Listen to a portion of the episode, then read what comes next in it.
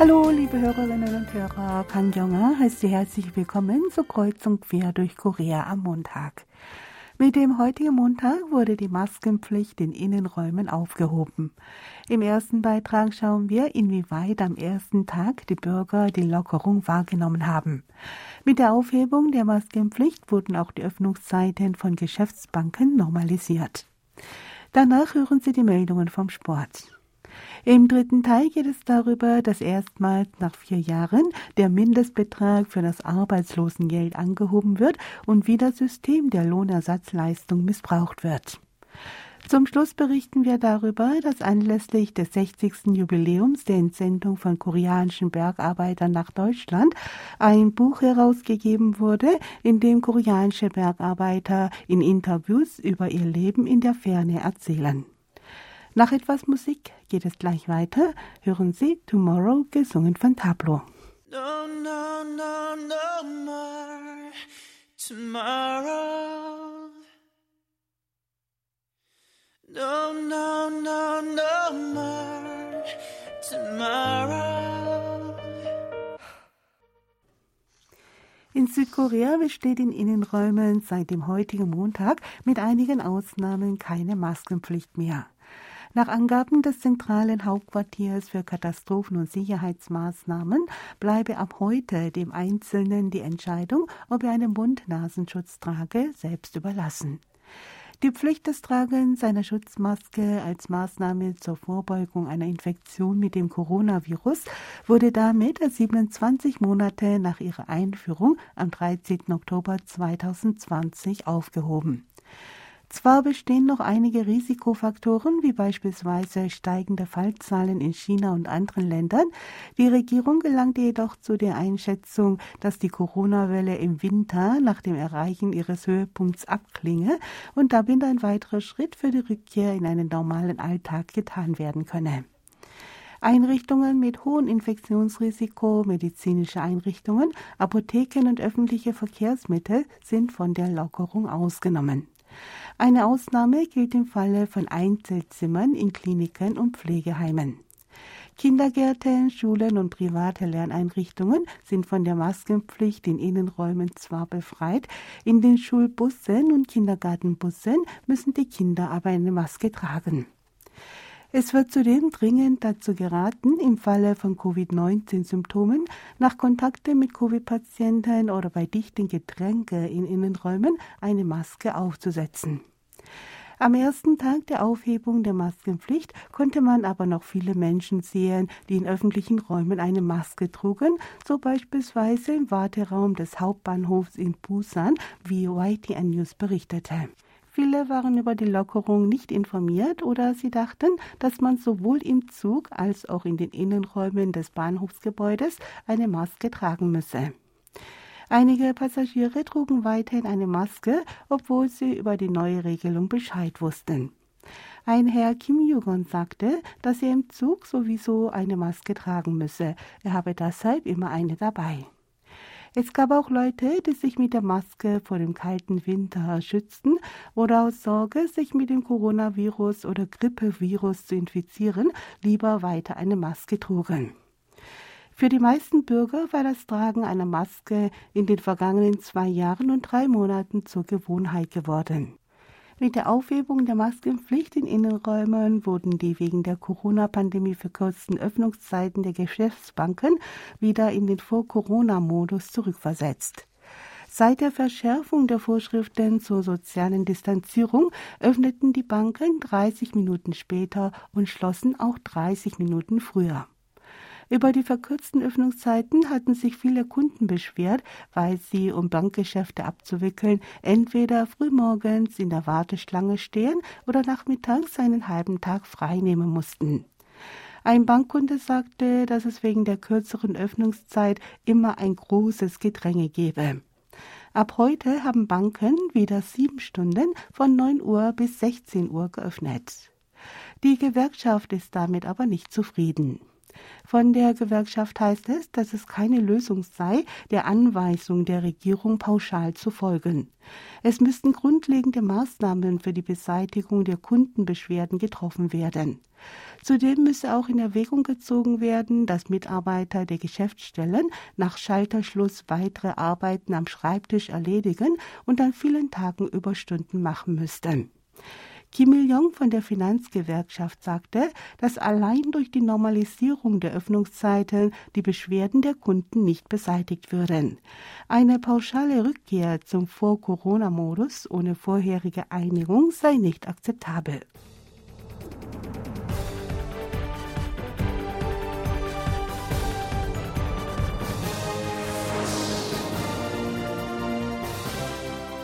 Hören Sie nun die Meldung vom Sport. Mit dem Studio ist Sebastian Ratzer. Hallo, liebe Hörer. Südkoreas Judoka haben beim Grand Prix in Portugal in der höchsten Gewichtsklasse der Männer und Frauen gewonnen. Kim Min-jung siegte in der Gewichtsklasse über 100 Kilogramm im Finale gegen Saba Inaneshvili aus Aserbaidschan mit einer halben Wertung. Der Südkoreaner hatte seinen Gegner mit einem Schulterrad zu Boden gebracht.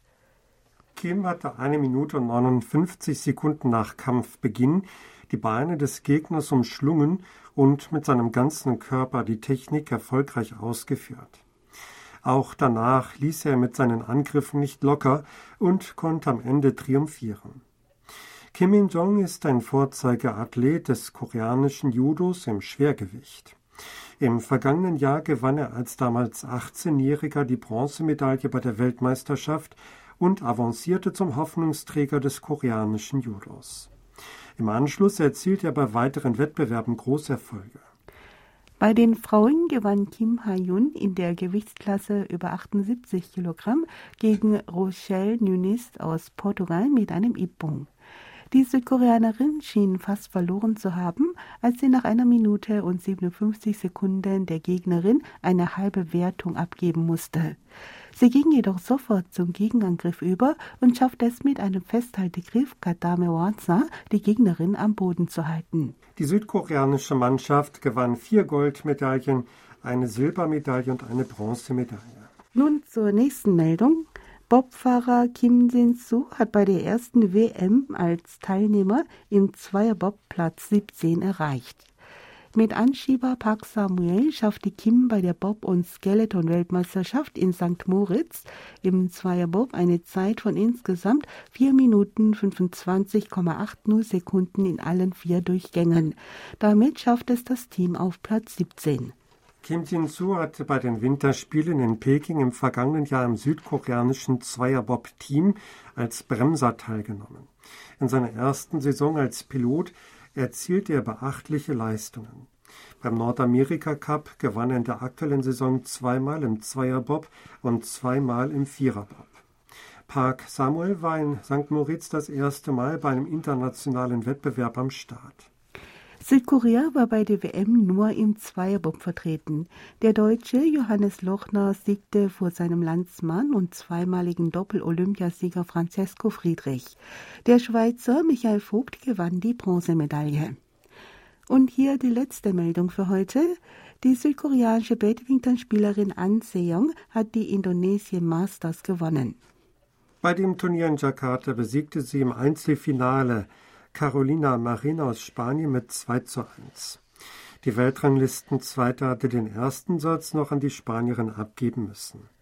Auch der zweite Satz verlief sehr knapp. Bei einem Spielstand von 13 zu 13 etwa gegen Ende des zweiten Satzes konnte die Koreanerin mehrere Punkte in Folge herausspielen und das Blatt zu ihren Gunsten wenden. Mit ihrem Sieg in Jakarta hat An Seong die zweite Woche in Folge bei einem internationalen Turnier gesiegt. Am 22. Januar triumphierte sie bei den India Open in Neu-Delhi, nachdem sie im Finale die Weltranglistenerste und ewige Rivalin Akane Yamaguchi aus Japan mit 2 zu 1 geschlagen hatte. Das war's für heute mit den Sportmeldungen. Vielen Dank fürs Zuhören und tschüss bis nächste Woche.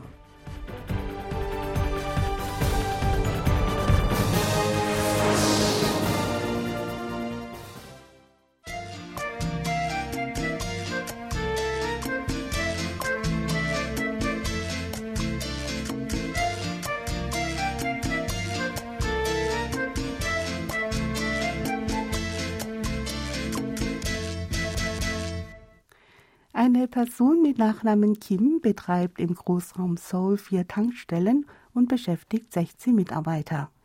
Im letzten Jahr hatte die Hälfte der Angestellten gekündigt, sodass er die Stelle neu besetzen musste. Kim sagt, dass die Angestellten nach acht Monaten und spätestens nach einem Jahr kündigten. Statt mit Arbeiten 2,3 Millionen Won, etwa 1700 Euro im Monat zu verdienen, zögen sie es vor, nicht zu arbeiten und 1,8 Millionen Won Arbeitslosengeld zu beziehen. Dieses Jahr wurde der Mindestbetrag des Arbeitslosengeldes erstmals nach vier Jahren angehoben. Laut Angaben des Ministeriums für Beschäftigung und Arbeit beträgt in diesem Jahr der Mindestbetrag des Arbeitslosengeldes 61.568 Won, etwa 45,8 Euro pro acht Stunden Arbeitstag. Auf einen Monat gerechnet wären dies mindestens 1,8 Millionen 470.040 Won, etwa 1.374 Euro im Monat.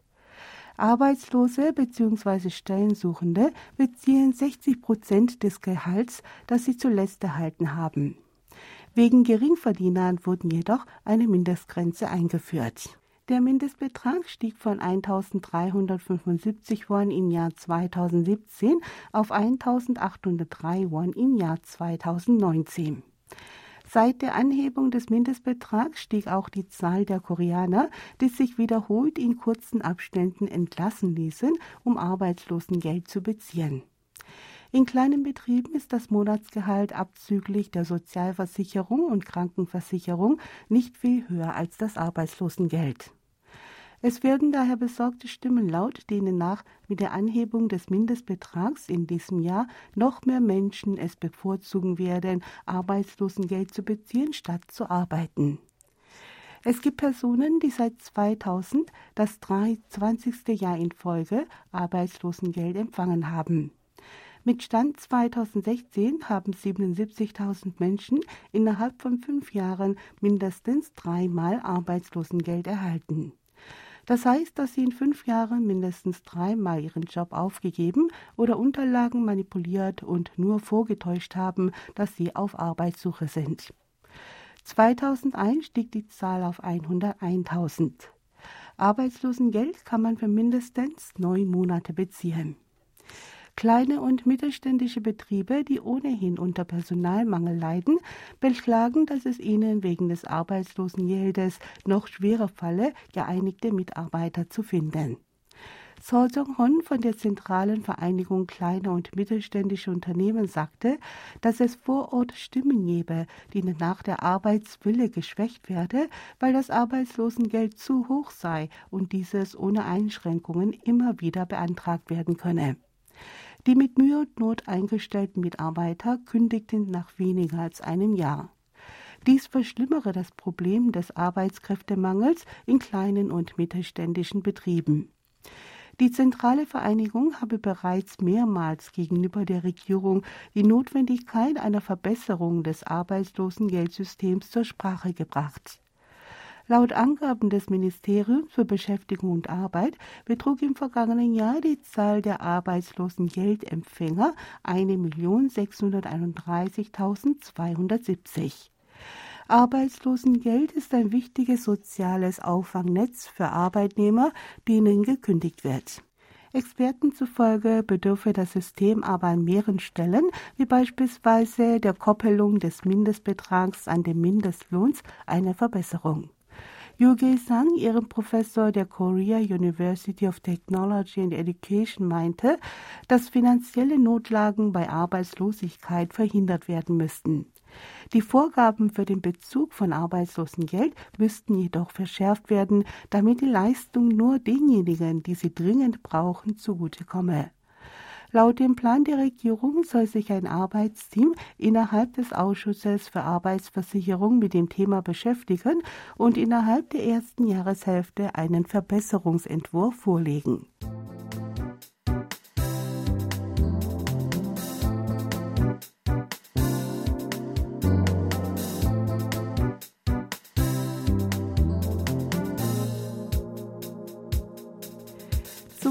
Diesjährigen 60. Jubiläum der Entsendung von koreanischen Bergarbeitern nach Deutschland ist neulich ein Buch herausgegeben worden, in dem koreanische Bergarbeiter, die in deutschen Bergwerken beschäftigt wurden und in Deutschland eine neue Heimat gefunden haben, über ihr Leben erzählen. In dem von Koreanischen Ausschuss für die Geschichtspublikation herausgegebenen Buch mit dem Titel Lebensgeschichte von koreanischen Bergarbeitern in Deutschland sind unter anderem Interviews mit zehn Bergarbeitern, darunter Kim Gun-chol, der sich in der ersten Gruppe der nach Deutschland entsandten Bergarbeiter befand, enthalten. Die Geschichte koreanischer Bergarbeiter in Deutschland geht auf den 21. Dezember 1963 zurück. An dem Tag kam die erste Gruppe von 123 koreanischen Bergarbeitern in Deutschland an. Bis 1977 wurden 7936 koreanische Bergarbeiter in deutschen Minen beschäftigt. Das Buch beruht auf Interviews, die von Lee Yu-se, dem Direktor der Abteilung für Koreanistik an der Universität Tübingen, gemeinsam mit seiner wissenschaftlichen Assistentin Lee Son-young anlässlich des 50. Jubiläums koreanischer Bergarbeiter in Deutschland von Juni bis Oktober 2012 geführt wurden. Diese Interviews wurden zu einem Bericht zusammengefasst und publiziert. Ein Teil des Berichts wurde von IUSE in Deutschland als Buch mit dem Titel Glück auf zuvor herausgegeben. In der koreanischen Übersetzung wurden einige Erklärungen hinzugefügt und sämtliche Interviews in das Buch aufgenommen. I ist selbst ein Sohn von koreanischen Bergarbeitern in Deutschland und ein Deutsch-Koreaner in 1,5. Generation. Er sagte neulich in einem Interview mit Yonhap News, dass es bisher keine Studien gegeben habe, die sich umfassend mit der Lebensgeschichte von koreanischen Bergarbeitern in Deutschland beschäftigen. Durch die Beleuchtung des Lebens der Bergarbeiter, die über die längste Migrationsgeschichte von Koreanern in Europa verfügen, sollte Material geschaffen werden, welche als Grundlage für die Erforschung der Migrationsgeschichte diene. Zweck der Publikation weist darüber hinaus, den Prozess der sozialen Integration von Koreanern in Deutschland zu ergründen und der Kehrseite ihres Erfolgs nachzugehen. I legt in dem Buch seinen Standpunkt dar, dass koreanische Bergarbeiter sich von Korea mehr Anerkennung für ihre Bemühungen wünschen als von der deutschen Gesellschaft. Ihr Leben sei von Opfern und Entbehrungen geprägt gewesen, und sie hofften nun, dass die Heimat ihnen die entsprechende Anerkennung zolle und sich um sie kümmere. Kim In-gol, der Vorsitzende des Ausschusses für Geschichtspublikation, sagte, dass die Entsendung von Bergarbeitern nach Deutschland zur Bewältigung des Arbeitslosenproblems in Korea entscheidend beigetragen habe. Die von den Bergarbeitern erwirtschafteten Devisen seien eine wichtige Grundlage für Südkoreas Wirtschaftsentwicklung gewesen. Dies bedeutet auf der anderen Seite auch, dass die Bergarbeiter in einem fremden Land, in dem sie sich sprachlich anfangs nur schwer verständigen konnten, harte Arbeit leisteten. Das war's auch wieder in Kreuz und Quer durch Korea. Hören Sie zum Schluss noch etwas Musik. Zannabe singt der Spiegel und mit diesem Lied sagen wir Tschüss, bis zum nächsten Mal.